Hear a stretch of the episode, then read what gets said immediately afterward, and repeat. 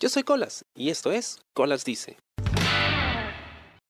Hace no mucho fallece Sidney Poitier, uno de los actores más reconocidos en la historia del cine, con un valor y una contribución a la cultura y a la sociedad afroamericana, en realidad a la sociedad en general, como un símbolo de superación, ¿no? En una época en la que ser negro pues podía hacer que termines muerto. Estamos hablando de alguien que trasciende el cine, se convierte en un ícono cultural. Gracias a la película To Sir with Love, que eh, se conoció en América Latina y en otros países como Al Maestro con Cariño. Bien, esta es una de las tantas películas que él ha protagonizado.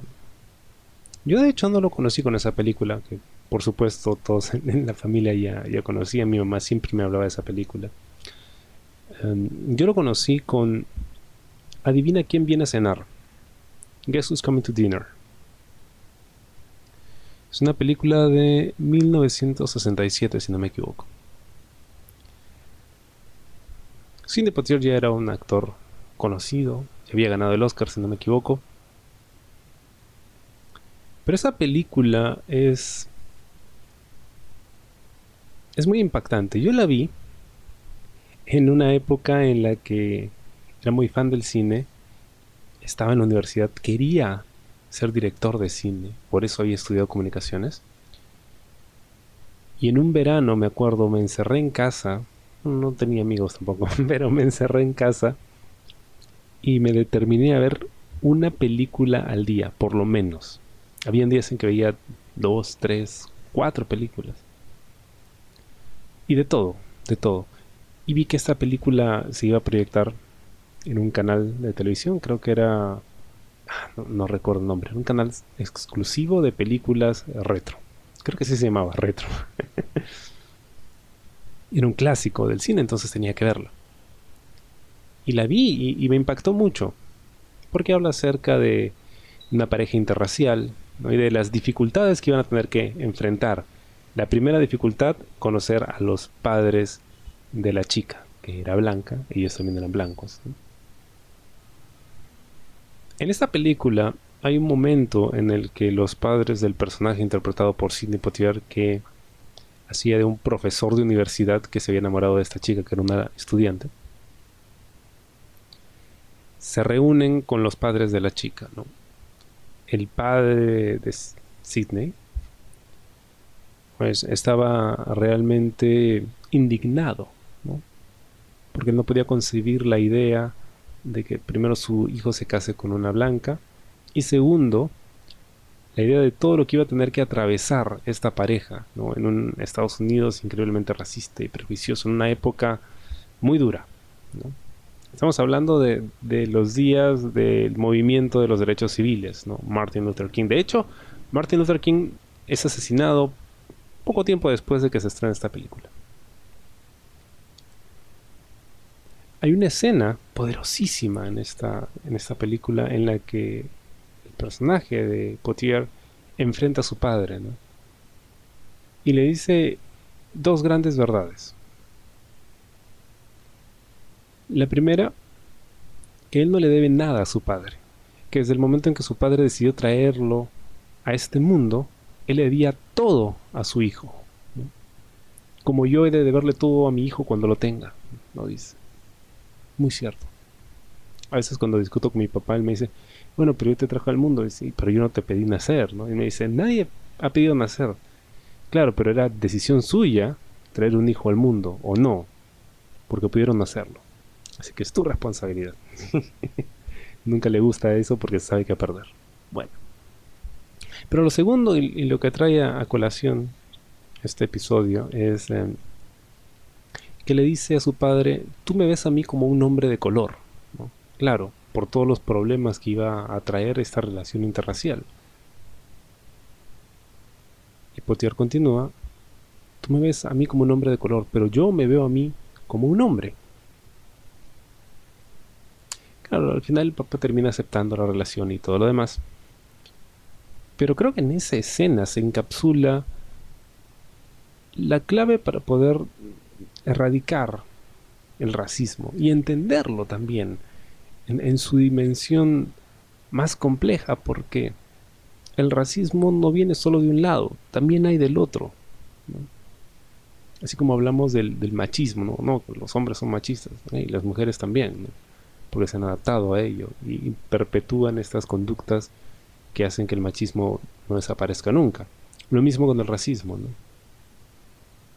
Como decía Victoria Santa Cruz en su poema Me gritaron negra, ella decía, ellos me gritaron negra y yo me sentí negra. Igual, cuando eres discriminado, si tú te sientes como ellos dicen, entonces ya te convertiste en parte del problema. Es muy difícil evitar sentirse así. Yo también he sido discriminado de muchas formas. Pero ¿por qué pensar en la gente como eso, con colores, no? Son gente, nada más. Pero aún así seguimos hablando, ¿no? Negros, blancos, asiáticos, amarillos, chinos, rojos, verdes, azules, no sé. Seguimos usando eso para poder describir a una persona. No es un hombre, nada más. Yo creo que la única circunstancia en la que podríamos usar el color es para poder distinguir a una persona de otras cuando la estás buscando, ¿no? Por ejemplo, los policías están buscando a un delincuente. Ok, ¿cómo estaba vestido? De tal, con tal ropa.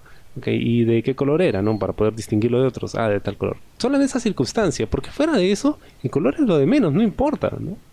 Un hombre, una mujer, ya está, ¿no? O bueno, a veces hasta el género se cuestiona, ¿no? Ya ni debería mencionarse, parece. Pero, pero es eso, ¿por qué pensarse como una minoría, ¿no?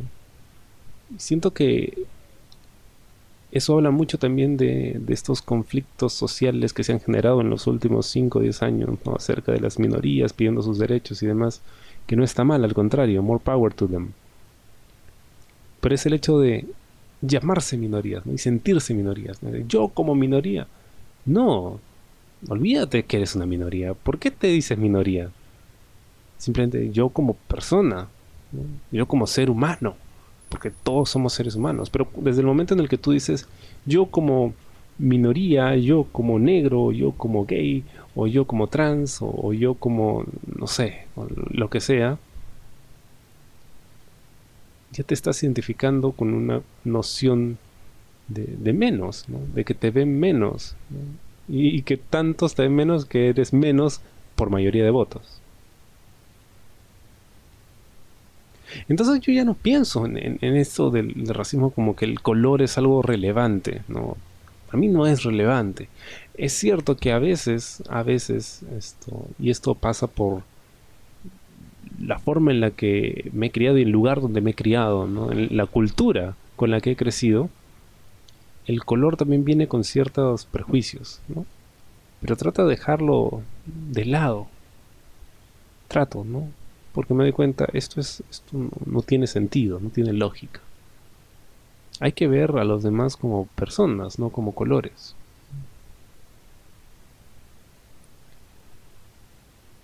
Por eso la importancia de Sidney Poitier, de una figura que yo considero tan, o incluso más relevante que Mandela, porque Sidney Poitier demuestra y le abre la puerta a todos, a todos. Es cierto, ya antes habían eh, actores negros. Hattie McDaniel ya había ganado un Oscar en el año 20, no, en el año 39 o 40, luego de lo que el viento se llevó. Pero no se cambió nada. Sidney sí lo cambió. Era la primera vez que había un actor reconocido cuyo nombre aparecía ¿no? por encima del título de la película. Ah, es una película de Sidney Poitier. No importa la película, está Sidney Poitier pero también que le da una nobleza, una hidalguía, una presencia a, la, a la gente negra, que demuestra que el color no tiene nada que ver. Y demuestra que los negros también pueden estar en posiciones de poder y autoridad en el cine, ¿no? que pueden ser los héroes de la película. En una época en la que el cine era todo, ¿no? La televisión recién se estaba masificando, aún era muy costoso, aquí más, ¿no? Pero todo el mundo vio al maestro con cariño. Y todo el mundo no solo la vio en el cine, sino la vio en televisión por décadas. Siempre recuerdo, veía los comerciales, las publicidades en televisión que anunciaban ¿no? que iban a pasar al maestro con cariño en, los fines de semana, ¿no? A veces en, en, Navidad, o de repente por ahí en... Bueno, no en Semana Santa, ¿no? Pero generalmente en época de fiestas pasaba en esa película.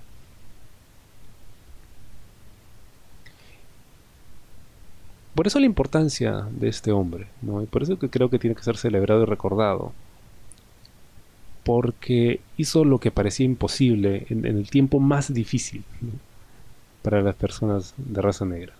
Como dije, Martin Luther King muere semanas después de estrenarse esta película, que es Coming to Dinner, muere asesinado. Malcolm, bien, muchos referentes culturales van desapareciendo, pero Sidney no, Sidney perdura. Y va a perdurar por por lo que quede la historia, ¿no? Porque las películas están ahí y siempre podrán volverse a ellas. Es una pena que se haya ido. Ya había cumplido su ciclo. Era su tiempo. Pero siento que es muy necesario rescatar el legado de un hombre. Yo sé que hay muchísima gente de la que se dice, oh, el legado de tal, el legado de tal, ¿no? Cuando en realidad su contribución puede haber sido significativa, importante, pero se usa mucho el término, por ejemplo, leyenda, ¿no? de forma eh, muy, em, muy común, muy gratuita a veces. Cualquier cosa que hace algo así que llama la atención, ah, leyenda. No, no, no.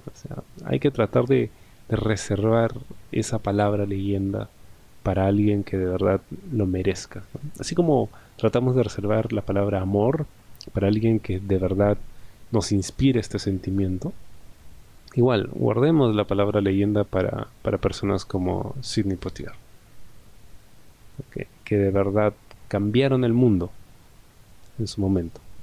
Cambiaron el mundo. Espero te haya gustado el programa esta semana y conmigo será hasta la próxima. Yo soy Colas. Y esto fue Colasis. Si tienes la oportunidad de ver alguna de sus películas, hazlo. Hazlo, porque no solo suelen ser bastante buenas y clásicos en su mayoría, sino también porque son una ventana a un mundo que en realidad no está tan distante, que debería haber quedado atrás, pero no. Aún vivimos con los mismos dilemas, y ahí está la imagen de Sidney Poitier incólume, mostrándonos el camino. Chao. ¿Te gustó el programa? Sí. Suscríbete y comparte.